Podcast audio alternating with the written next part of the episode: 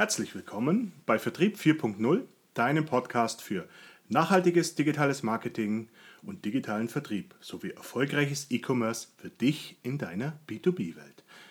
Mein Name ist Thomas Reisacher und ich wünsche dir ganz viel Spaß bei dieser Episode 4. Fünf Strategien für einen erfolgreichen B2B Online-Shop.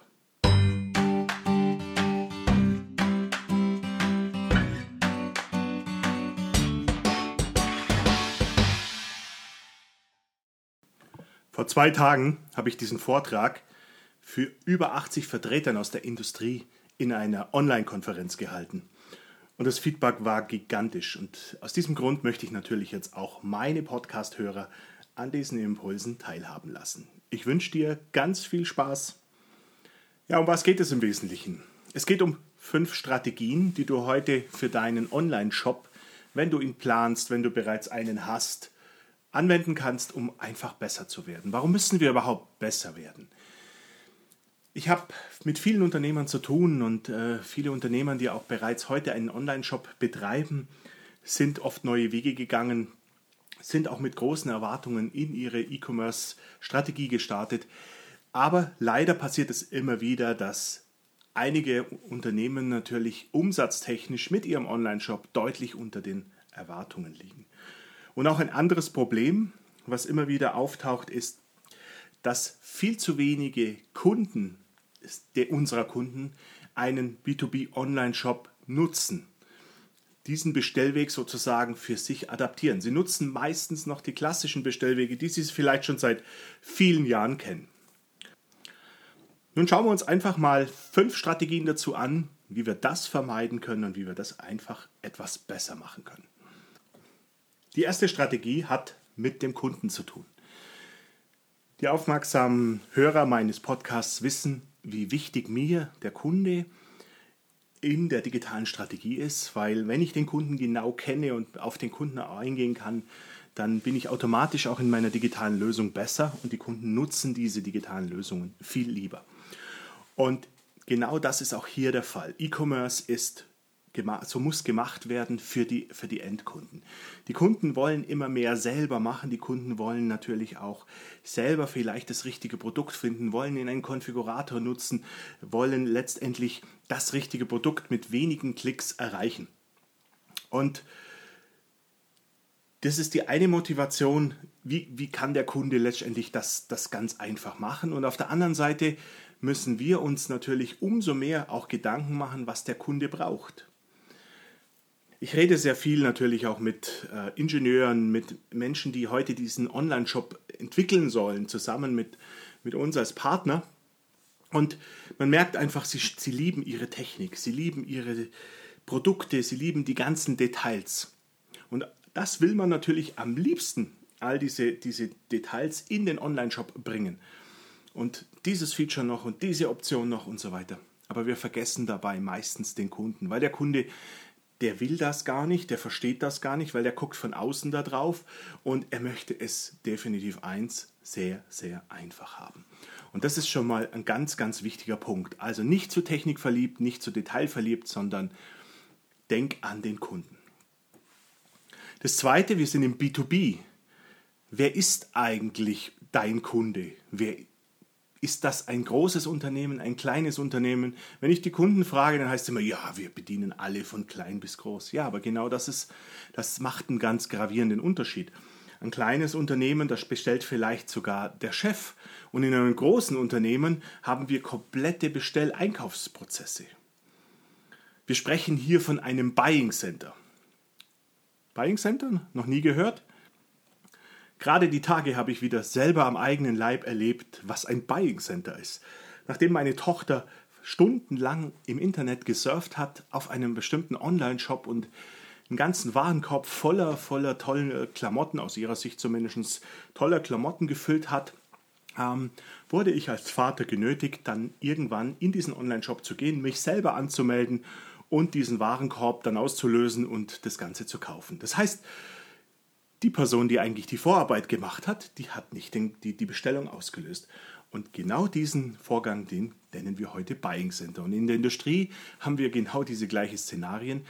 Der Techniker, der, der Mensch an der Maschine, der hat, der hat Ahnung von der Maschine, der sucht sich die richtigen Ersatzteile raus, der konfiguriert das, was er braucht. Ein Einkäufer wird die ganzen Sachen vielleicht nochmal aus Einkaufssicht äh, äh, zusammenstellen und anschauen. Und vielleicht gibt es dann noch einen übergeordneten Einkäufer, der das Ganze dann einkauft. Und jeder von diesen einzelnen Personen hat unterschiedliche Bedürfnisse. Der Techniker möchte einfach und klar und schnell die richtigen Produkte finden. Der Einkäufer möchte vielleicht wissen, ob, ob seine Konditionen, die vertraglich verhandelt wurden, mit dem Unternehmen auch eingehalten werden. Der muss das letztendlich prüfen können. Und wenn vielleicht noch ein übergeordneter Manager oder Entscheider mit in Bord ist oder vielleicht sogar ein Geschäftsführer, der will vielleicht wissen, wie das Unternehmen aufgestellt ist, ob er mit dem Unternehmen langfristig gut zusammenarbeiten kann. Die Frage ist, erfüllt dein Online-Shop jetzt all diese Anforderungen und auch die Bedürfnisse dieser einzelnen Personen? Sehr hilfreich ist es hier, für jede Person, die den Online-Shop benutzen wird, auch eine sogenannte Buyer-Persona aufzubauen, die stellvertretend für all die Käufer in dem Online-Shop ist. Basierend auf den Buyer-Personas kannst du dann im Einzelfall überprüfen, welche Funktionen du benötigst und welche Funktionen du vielleicht nicht benötigst. Also wichtig, betrachte den Kunden, überleg dir, was der Kunde im Einzelnen benötigt, vor allem wer wird alles in diesem Shop den Shop benutzen und was haben die für Bedürfnisse. Der zweite Punkt ist, was für einen Nutzen bringst du einem Kunden? Die Frage also ganz konkret, warum soll der Kunde bei dir in dem Online-Shop einkaufen? Und vor allem, wenn man schon mit Kunden sehr lange zusammenarbeitet, warum sollen die Kunden ihre Prozesse verändern? Die muss bewusst werden, wenn ein Kunde seit 20 Jahren in deinem Unternehmen anruft und um etwas zu bestellen, dann ist es für ihn eine Prozessveränderung, wenn er plötzlich einen Online-Shop benutzen soll. Und die Frage, die sich stellt, ist, warum soll er jetzt seinen, sein Verhalten verändern? Ich meine, du musst dir natürlich vorher die Frage stellen, warum ist es überhaupt sinnvoll, dass deine Kunden im Online-Shop benutzen. Aber das ist jetzt auf jeden Fall ein anderes Thema. Was könnten denn für Nutzen in einem Online-Shop drinstecken, die deutlich größer sind, als wenn er in, im Unternehmen anruft und mit einem Service-Mitarbeiter spricht? Zunächst mal zum Beispiel, dass er viel schneller ein Angebot bekommt. Viele Online-Shops können auch dazu benutzt werden, nicht nur einen Bestellvorgang zu, durchzuführen, sondern auch um ein Angebot zu erstellen. Also es das heißt, er muss nicht 14 Tage auf ein Angebot warten, sondern dein Kunde kann innerhalb von wenigen Minuten ein Angebot direkt im Online-Shop sich zusammenklicken. Dann ist es für ihn interessant natürlich auch zu erfahren, ob die Ware verfügbar ist und wann sie verfügbar ist. Wenn er die Information sofort im Online-Shop kriegt, dann hat er natürlich da einen immensen Nutzen und auch einen großen Vorteil. Wenn er weitere technische Informationen abrufen kann, technische Bedienungsanleitungen, Step-Zeichnungen, ähm, weiter tiefgehende technische Daten, dann hilft es den Kunden natürlich viel. Unter Umständen ist es auch interessant, einen preislichen Vorteil anzubieten. Bietest du einen Online-Shop an, kann es sein, wenn du das richtig gemacht hast, dass deine Prozesskosten niedriger sind. Vielleicht kannst du diesen Vorteil entsprechend auch in den Online-Shop übertragen und deinem Kunden einen besseren Preis geben. Vielleicht hat dein Kunde auch mehrere Produkte von dir gekauft. Schaffst du es in dem Online-Shop ihm Zugriff auf das gesamte Produktportfolio, das er gekauft hat, also nur seine Produkte, nicht alle Produkte zu geben.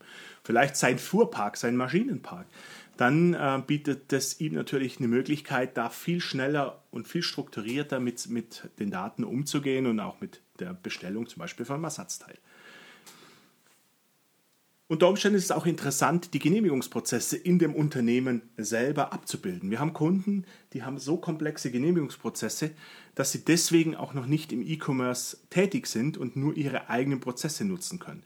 Wenn du das ihnen zur Verfügung stellen kannst über einen Online-Shop, über entsprechende Tools, kannst du deinen Kunden motivieren, auch solche Online-Shops äh, zu benutzen.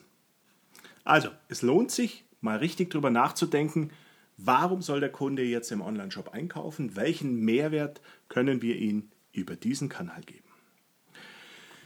Die dritte Thematik ist, welchen Stellenwert hat E-Commerce in deinem Unternehmen?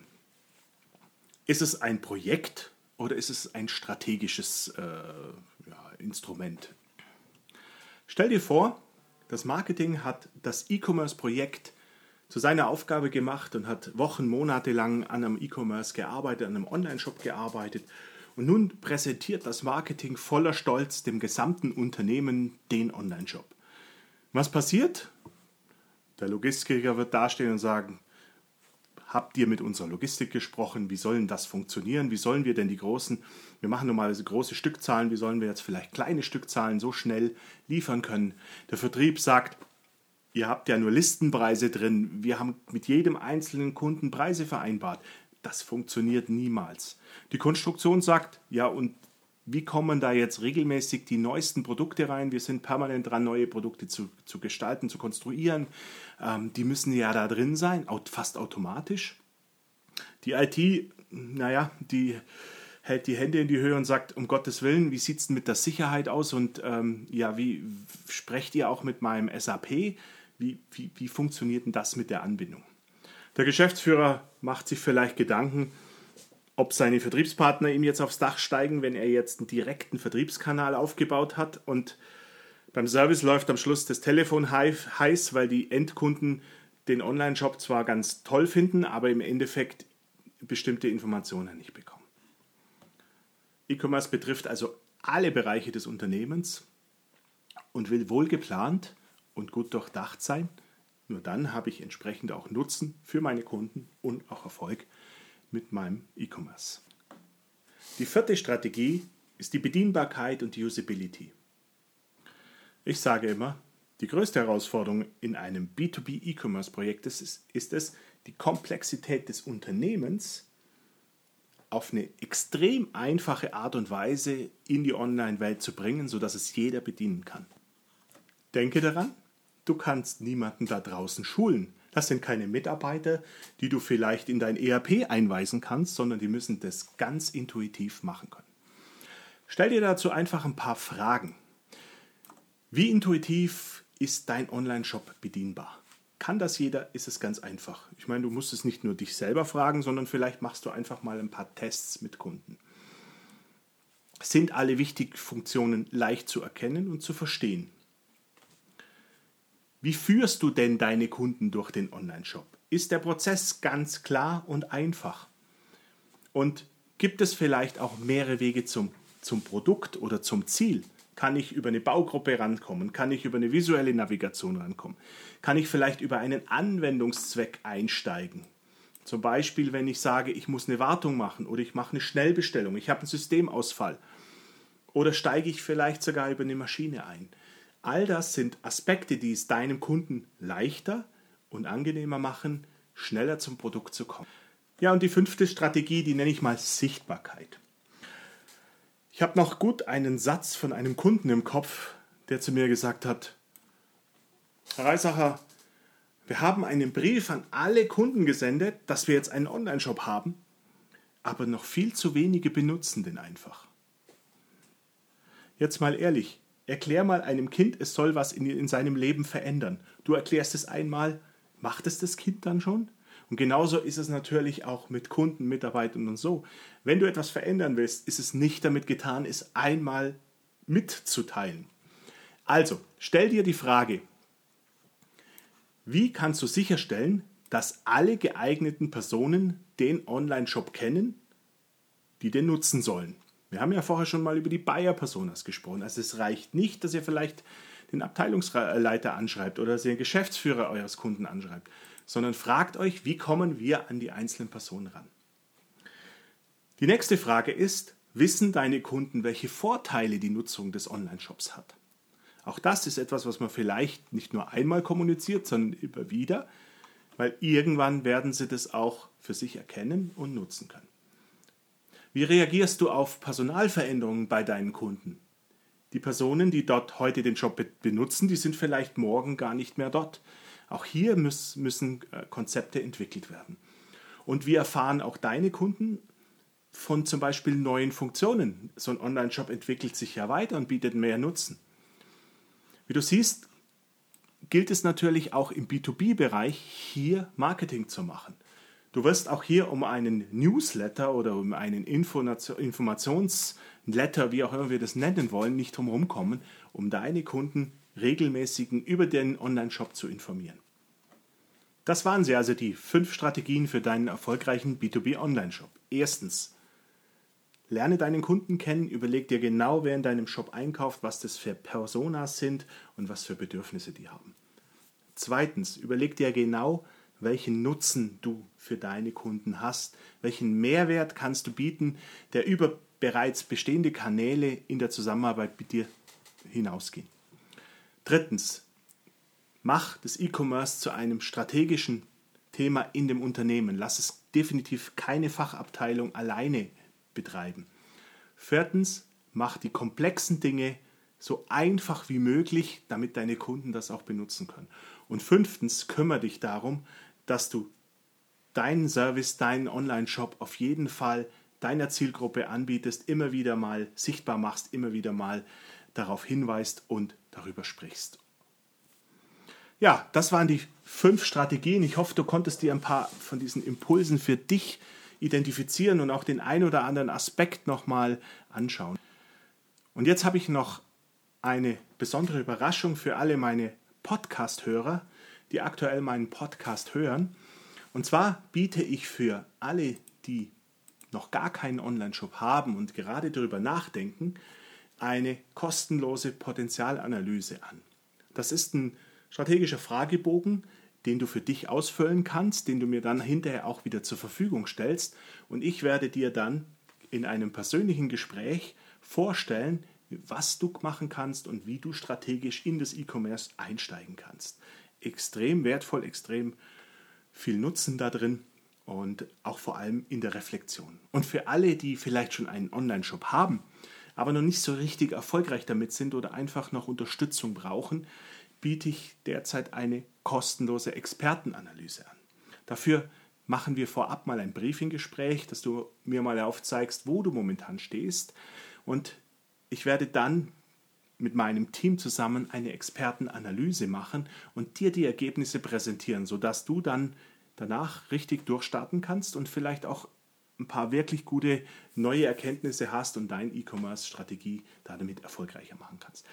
Wenn dich das interessiert, schreib mir einfach eine E-Mail zu dem Thema vertrieb.fdi.de vertrieb.fdi.de dann kommst du mit mir in Kontakt und ich, ich werde dir die entsprechenden Unterlagen zuschicken oder den entsprechenden Termin mit dir machen. Ja, das war's schon wieder für heute. Ich freue mich, dass du dir die Zeit genommen hast, hier zuzuhören. Ich hoffe, es hat Spaß gemacht. Ich hoffe, da war der ein oder andere Impuls für dich dabei. Und ich freue mich auch, wenn du meinen Podcast weiterempfiehlst, Freunden, Bekannten, befreundeten Unternehmern, wie auch immer. Und ansonsten hören wir uns auch wieder beim nächsten Podcast. Bis dahin, dein Thomas Reisacher.